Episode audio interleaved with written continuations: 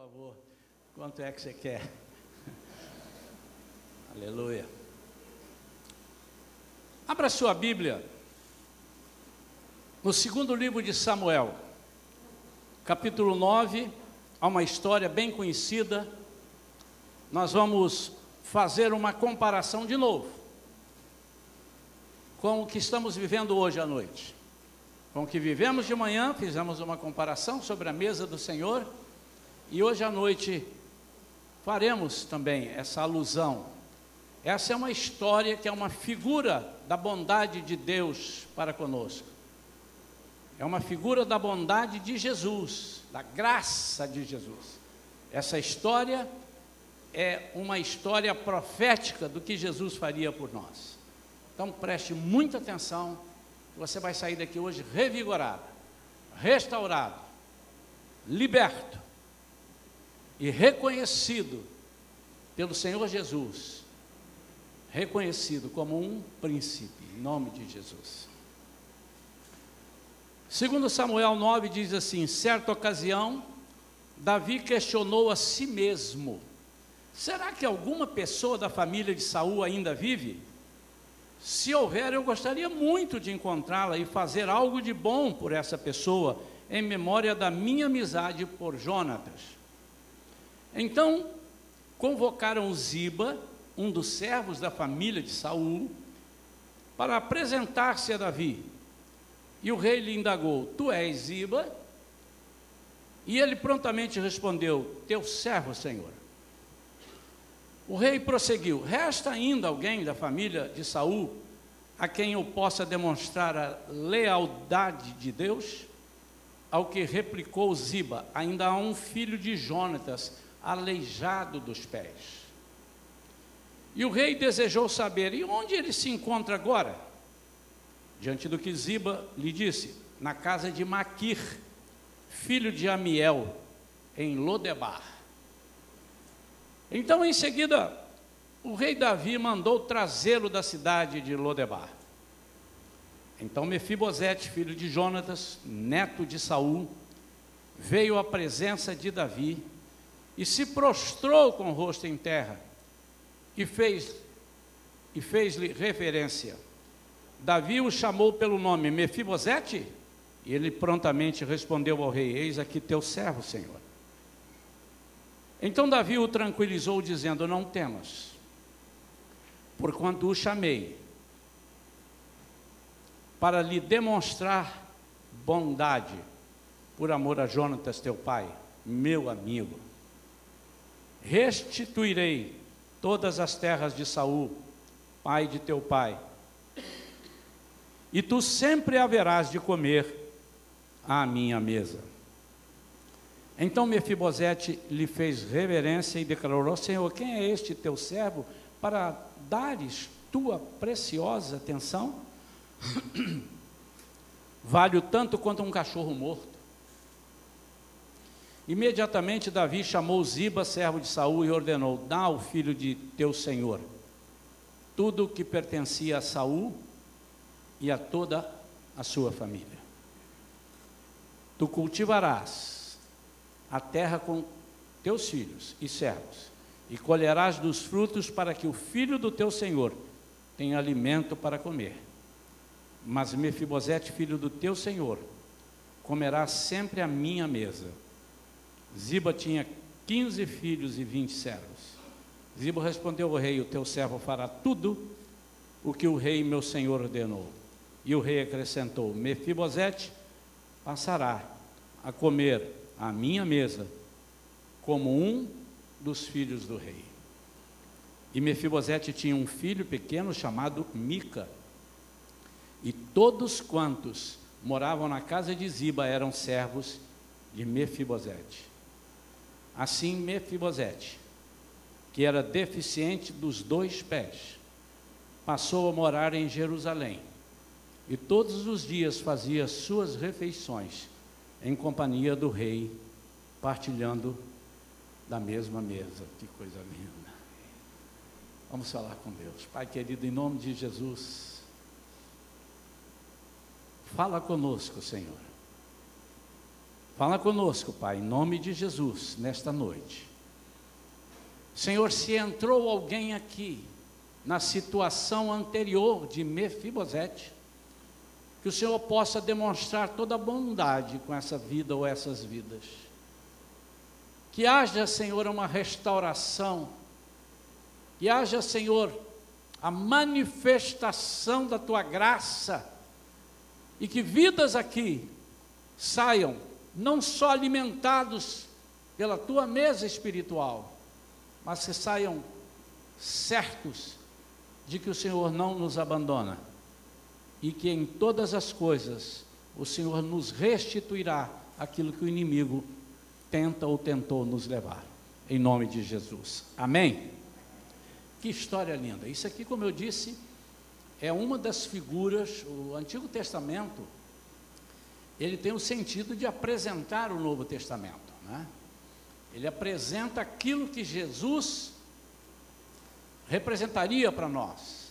Essa é uma é um dos episódios proféticos que mostra o amor de Deus.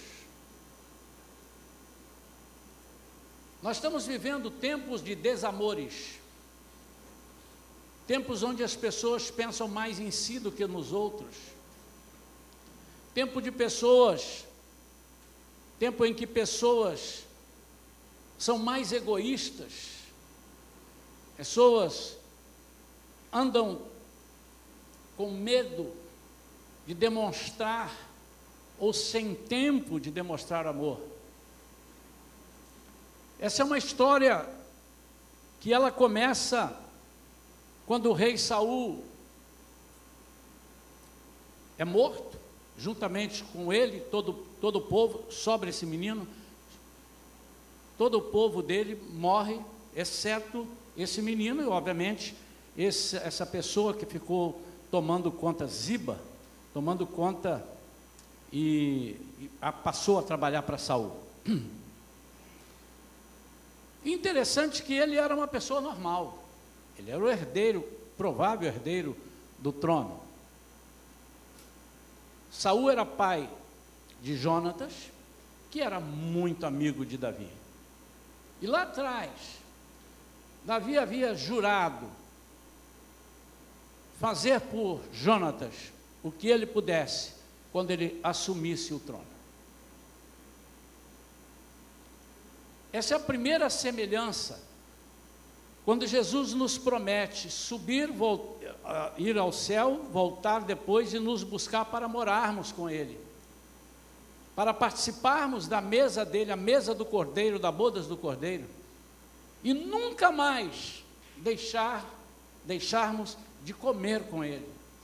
Nunca mais deixarmos de participar com Ele na vida diária, num lugar que é muito superior a qualquer outro lugar que possamos pensar.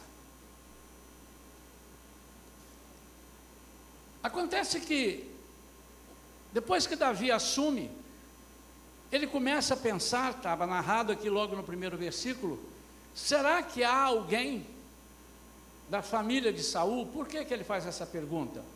Porque ele queria abençoar. Mas normalmente as pessoas que restavam da família do rei deposto, do rei que foi morto ou deposto, eles, o rei que assumisse ali, eles procuravam eliminar completamente aquela família para que não houvesse uma reviravolta e eles não viessem tomar o trono novamente. Então, eles, tem alguém vivo, é para matar. Mas não era o caso de Davi aqui. Ele não tinha esse coração, não estava com esse coração. Mas ele pergunta se havia alguém e alguém disse assim, o filho de Jonatas. Eu imagino que quando disse filho de Jonatas, aleijado dos, dos dois pés, Davi deve, tomar, deve ter tomado um susto muito grande. E ele deve ter sido impactado. Porque a amizade deles dois, ele e Jonatas, era muito grande. E Jonatas chegou a dizer para ele no passado que abriria mão de assumir o, o reino para que Davi fosse. Davi não era filho de Saul. Mas ele tinha sido ungido o rei. Ainda não havia tomado posse. Foi perseguido pelo pai de Jonatas. Mas Davi nutria essa amizade ainda. E ele queria saber: há ainda alguém? Eu preciso saber se há alguém. Certamente ele já sabia que Jonatas havia morrido. Ele já sabia que Saul havia morrido. Ele assume, mas há alguém ainda da descendência. E quando dizem que restava um filho de Jonatas, eu imagino o impacto para ele. E ele imediatamente disse: Vai buscar onde ele está. Ele morava numa cidade. A tradução do nome dessa cidade é uma terra sem pastagem, terra sem pastor. Terra que ninguém queria ir. Mas o que eu quero que você comece a fazer a comparação, nós de manhã estávamos numa estrada, numa caminhada, como aqueles dois discípulos que foram, discípulos de Jesus, que foram para Emaús, e Jesus os encontra, e nós, até que Jesus volte, até que tudo termine, até que Jesus guerreie e elimine toda maldade, para viver conosco, primeiramente o milênio e depois a vida eterna, até que isso aconteça. Ele mesmo disse que nós teríamos aflições. No mundo tereis aflições, mas tem de bom ânimo. Eu venci o mundo.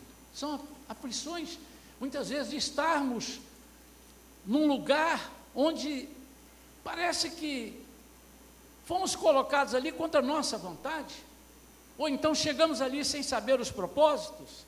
Às vezes nos sentimos assim, um príncipe, como príncipes em terra sem esperança. E Lodebar era conhecido por isso, por ser uma terra sem pastagem, uma terra sem pastor, uma terra do silêncio, tudo isso é tradução de Lodebar. Mas ele era um príncipe. Eu não sei se você está nessa terra sem pasto hoje, por conta de alguns machucados, por conta de alguns aleijões, por conta de algumas perseguições, não sei, mas você pode estar vivendo espiritualmente falando, você pode estar vivendo socialmente falando, você pode estar com a sua família, mesmo morando num bairro muito bom, em uma cidade muito boa, mesmo estando com um emprego muito bom, você pode estar vivendo uma vida terrível, de tristeza, de angústia, sem esperança. Onde as pessoas não te veem como um vencedor.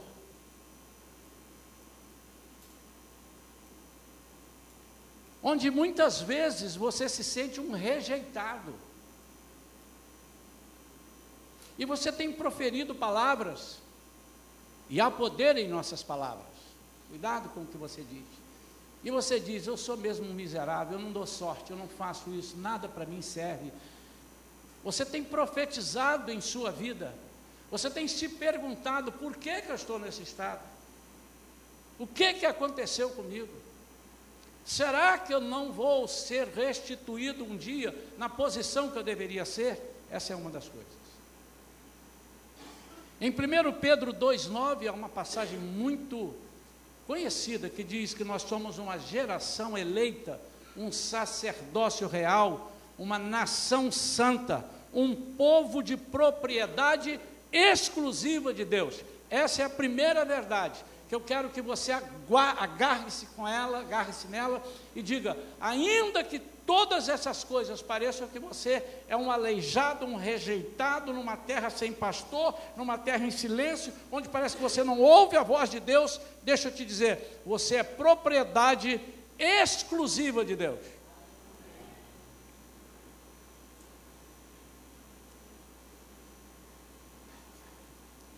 Por mais que não acreditassem em, Mefibosete, a verdade é que ele era um príncipe. A segunda coisa que eu quero que você anote é que não importa onde você esteja e aonde você viva, eu quero que você viva como príncipe. Eu quero te sugerir isso. Viva como príncipe. Não importa onde Deus te coloque. Não importa onde você vá parar por algumas coisas, não importa o que alguma circunstância da vida faça de você momentaneamente. Não deixe de testemunhar sobre sua vida. Não deixe que as pessoas se esqueçam quem é você. Deus vai te honrar. Eu imagino que aquele menino, ele foi para lá menino, agora ele já tinha um filho. Então casou-se. Mas quantas vezes alguém perguntou, estamos conjecturando aqui, lendo as entrelinhas da Bíblia, quem é você? Eu sou Mefibosete. O que, é que você faz? Eu sou príncipe. príncipe.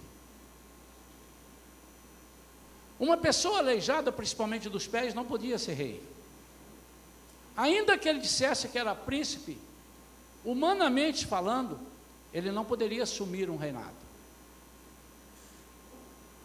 Mas ele não deixou de dizer, ele não deixou de crer. Ele não deixou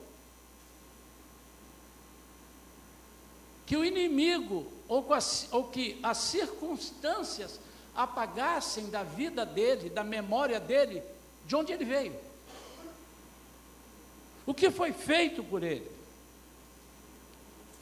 Não importa se você está no deserto, longe e escondido, a graça de Jesus vai te alcançar. Não importa se você, ao ouvir essa frase que eu acabei de dizer, tenha dito Amém. Porque não crê, mas eu preciso que você diga Amém, eu quero. Então eu vou repetir só para te dar essa oportunidade, para que o diabo ouça, ele só sabe o que falamos. Não importa se você está no deserto longe, escondido, a graça de Jesus te alcança. Amém. Amém. Eu quero também. Ah, a graça.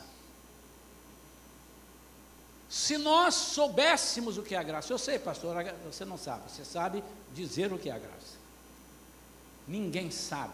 Quem sabe é quem fornece a graça. E quem recebe a graça, muitas vezes não sabe aquilatar o tamanho da graça. E às vezes nós somos beneficiados com a graça e não beneficiamos com a graça. Isso é do ser humano. E esse moço aparentemente não tinha mais nenhuma chance. Se nós nos conformarmos com aquilo que ouvimos de ruim, seja na TV, seja das pessoas que estão perto de nós, e às vezes até nossos irmãos, que estão sem fé, sem esperança, falam coisas que podem nos contagiar e até contaminar, dependendo do que seja. Se nós continuarmos ouvindo e jogarmos a toalha, não tomarmos posse pela fé daquilo que somos e daquilo que Deus quer que sejamos, a nossa tendência é nos esquecermos que há uma graça que nos alcança e que em todo tempo está pronta para nos resgatar. Eu quero que você, nessa noite, você não veio aqui por acaso. Mesmo aqueles visitantes que estão vindo aqui há dois, três domingos seguidos, você pensa assim, eu vim aqui porque eu gostei, eu vim domingo passado, gostei e vim. Você pensa que é isso. Mas o Senhor conspira a nosso favor. E o Senhor está martelando agora na sua memória. Quem sabe nós tenhamos aqui dentro alguém que, por algum momento, pensou: eu quero morrer. viver assim, não vale a pena. Quem sabe haja alguém aqui que esteja revoltado, porque a vida que ele projetou para si deu tudo errado. E ele tem esperado, e anos já se passaram, e ninguém o procurou para manifestar a graça. Deixa eu te dizer, hoje pode ser o seu dia. Vai depender de você obedecer. Mas acontece uma terceira coisa. No versículo 11,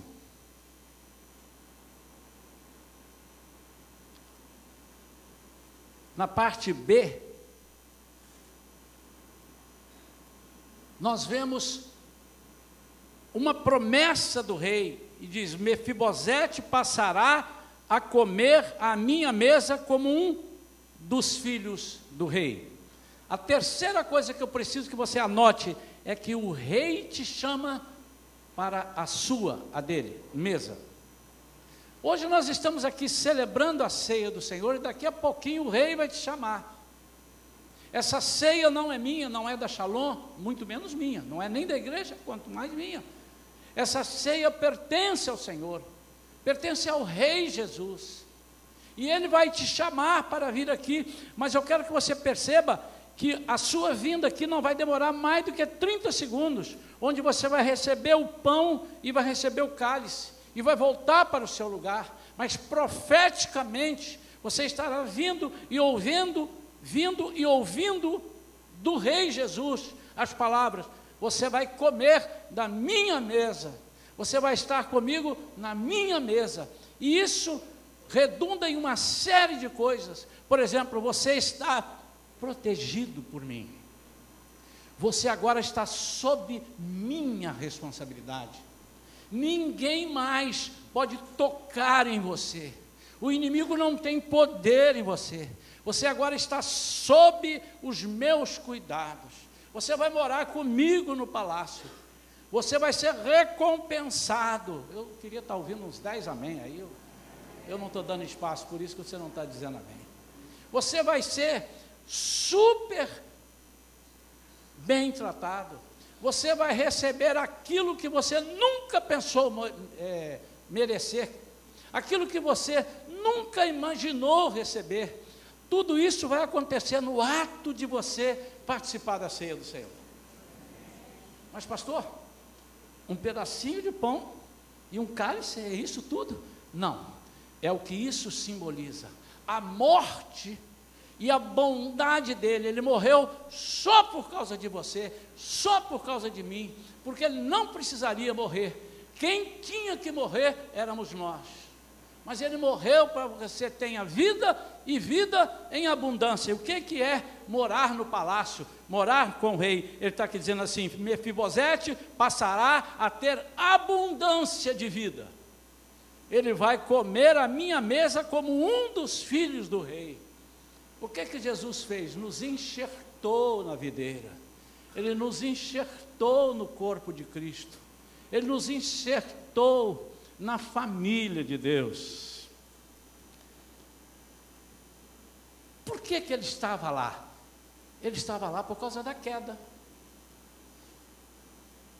Diz aqui na história que quando eles invadiram o palácio, a ama, a cuidadora de Mefibosete, pega ele no colo, sai correndo com ele, mas na aflição deixa o menino cair, e ele quebra os dois pés, e ele fica aleijado dos dois pés. Essa é a história real. E o que, que aconteceu com você e comigo? Por causa da queda de Adão, nós todos somos levados a viver em terras que não precisaríamos de viver. Amém ou não amém? Vou repetir: Jesus disse: No mundo tereis aflições, mas tem de bom ânimo, eu venci o mundo.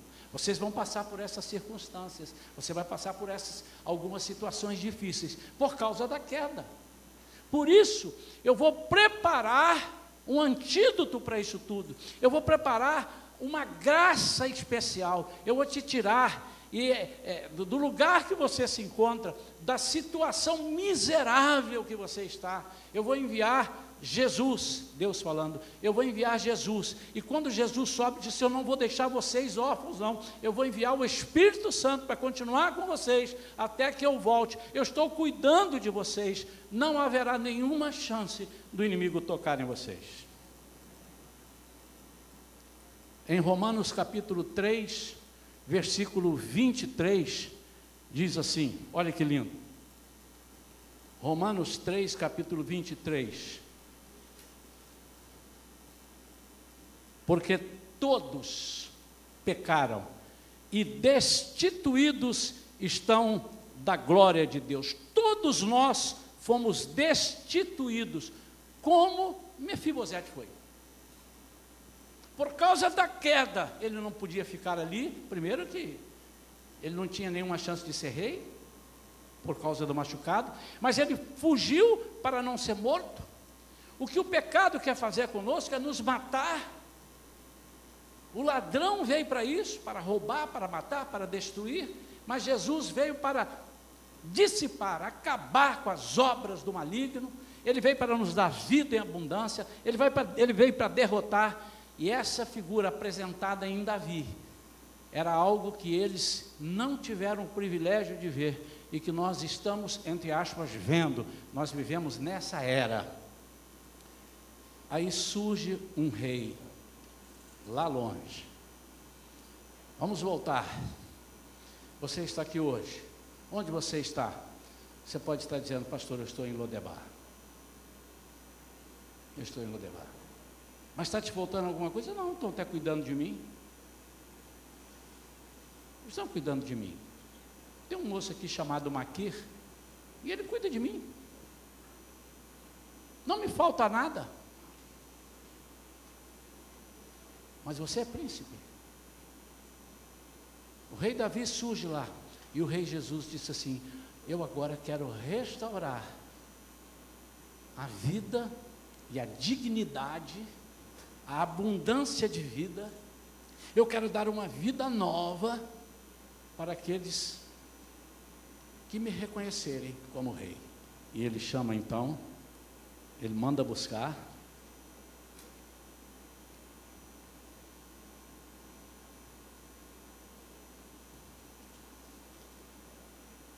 Então Mefibosete, filho de Jonatas, neto de Saul, veio à presença de Davi. Você hoje está na presença do rei. Daqui a pouco ele vai te chamar aqui para a mesa. E se prostrou com o rosto em terra. O que, que diz isso? Humilhação.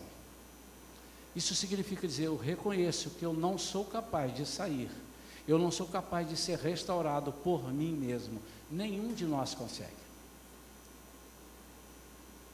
Você não pode fazer por você aquilo que Jesus e só Ele pode fazer. A única coisa que você tem que se render. E ele disse: Aqui está o seu servo, Senhor. O que você precisa é reconhecer que Jesus é teu servo. Então, Davi o tranquilizou, dizendo: Não temas, porquanto o chamei para ele demonstrar bondade. Por que, que Jesus quer nos tranquilizar hoje? Porque nós vivemos sob ameaças. Nós vivendo, vivemos ouvindo coisas horríveis na televisão, na rua, nas ruas, nós ouvimos dizer: o mundo está assim, vai piorar. Sim, mas não para mim. Nós somos cidadãos do céu, nós pertencemos a uma outra pátria. Nós pertencemos a uma família real, já lemos aqui, a um sacerdócio real. Pertencemos, irmãos, amém ou não amém? amém. Pertencemos.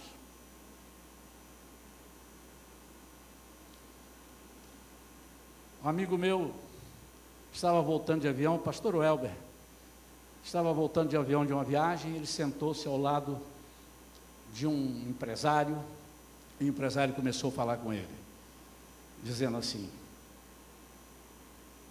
Como é que está a sua terra? O empresário daqui do Brasil.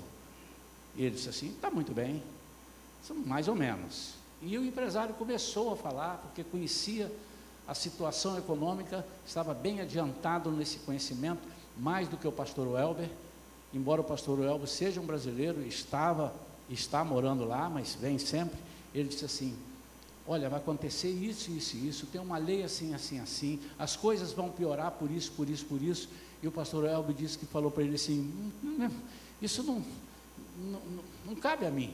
Disse, mas como não cabe? Você não é brasileiro? Ele disse assim, sim, eu sou brasileiro, mas a minha terra é outra. Eu sou concidadão do céu. Eu sou filho do rei. A minha pátria é lá. E lá não tem crise. E ele disse: Eu falei isso para ter um gancho para ele. Como é que é isso? Irmãos, nós podemos ter a maior crise aqui no Brasil. Aquela turma que está ali, aquele pessoal que está ali no consulado americano, naquele terreno ali, eles não querem nem saber da crise, porque aquilo ali é território considerado território americano. Se a água estiver contaminada, ele vai pegar o telefone e ligar para os Estados Unidos assim, manda um container de água. Minha água está contaminada.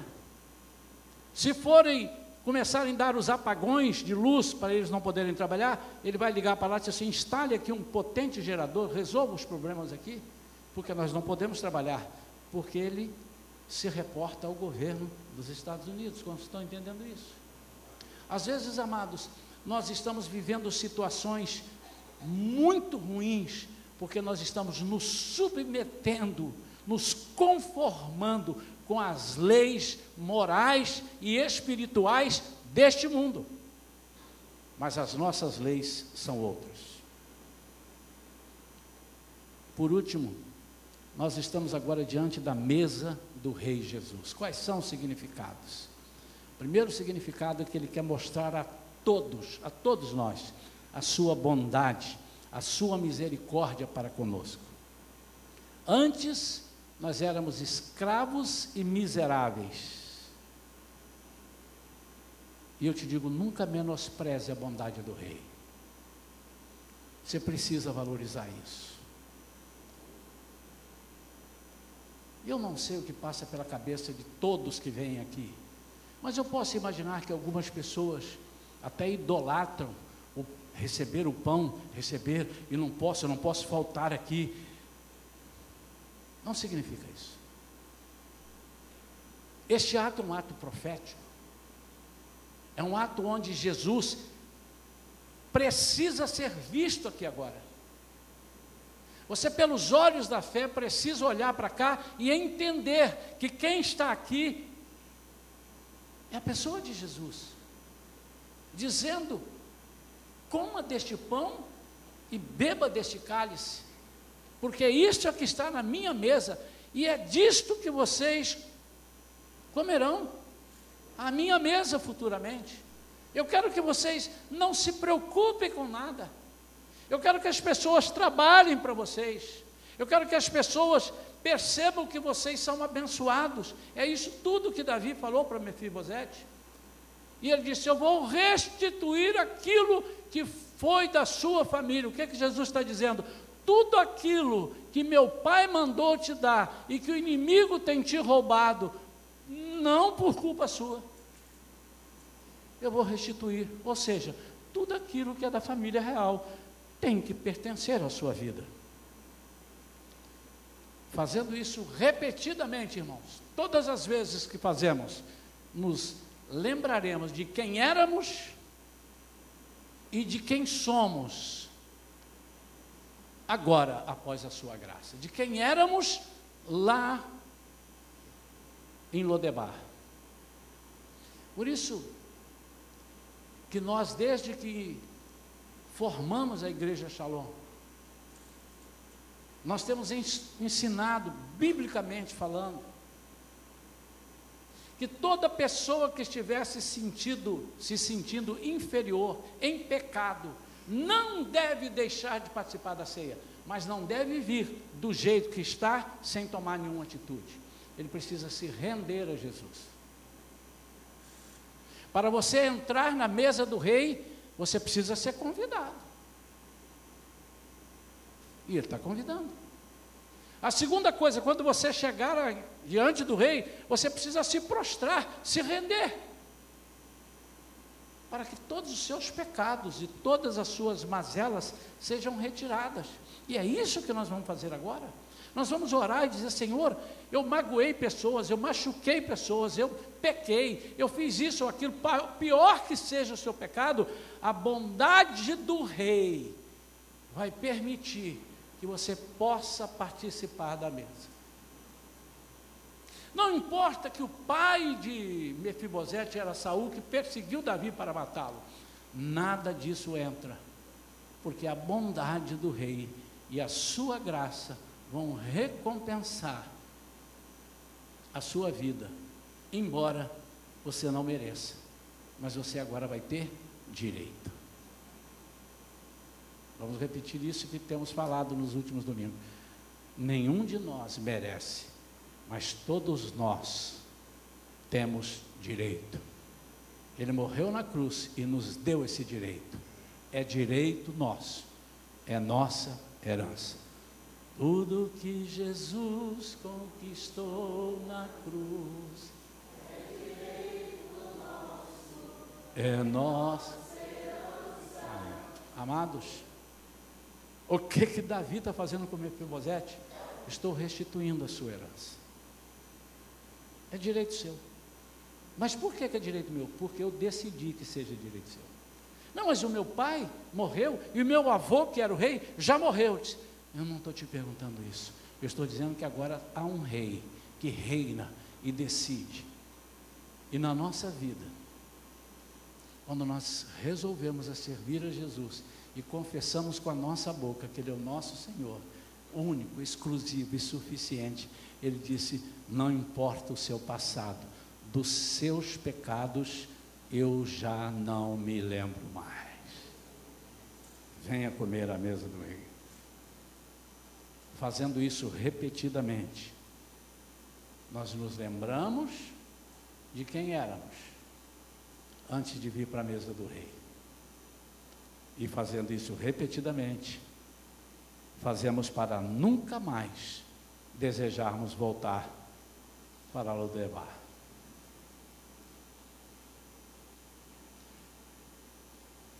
Antes de participarmos da ceia, eu não posso deixar que a dúvida te impeça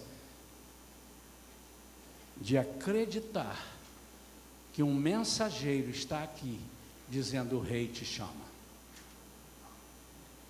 Quem foi lá buscar Mefibosete? Você prestou atenção na leitura?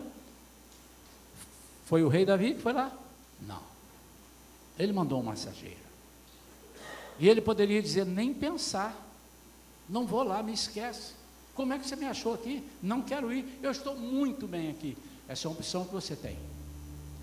Você pode dizer: Eu estou muito bem, deixa eu quieto com o meu problema. Não mexe nisso tão. Isso já me deu tanta tristeza toda vez que eu lembro disso. Há poucos dias atrás, aqui na igreja. Poucos dias atrás, aqui na igreja. Uma pessoa conversando comigo disse: Pastor, eu não quero ficar mais aqui na igreja. Se o que te aconteceu? Nada com a igreja nada com o Senhor. Mas eu ouvi alguma coisa hoje que me lembrou o meu passado e me deixou muito triste. E chorava. E eu fiquei ouvindo e disse assim: Não, você precisa ser curado. O rei te mandou dizer: Você precisa esquecer isso. Isso tem te amargurado, isso tem te aprisionado. E eu disse: Você permite que eu ore por você? O rei está mandando te buscar. O que é que aconteceu? O rei mandou buscar. E disse: Mefibosete, sim, sou eu. Entra aqui na carruagem. Entra aqui. Por quê? Porque o rei mandou te chamar.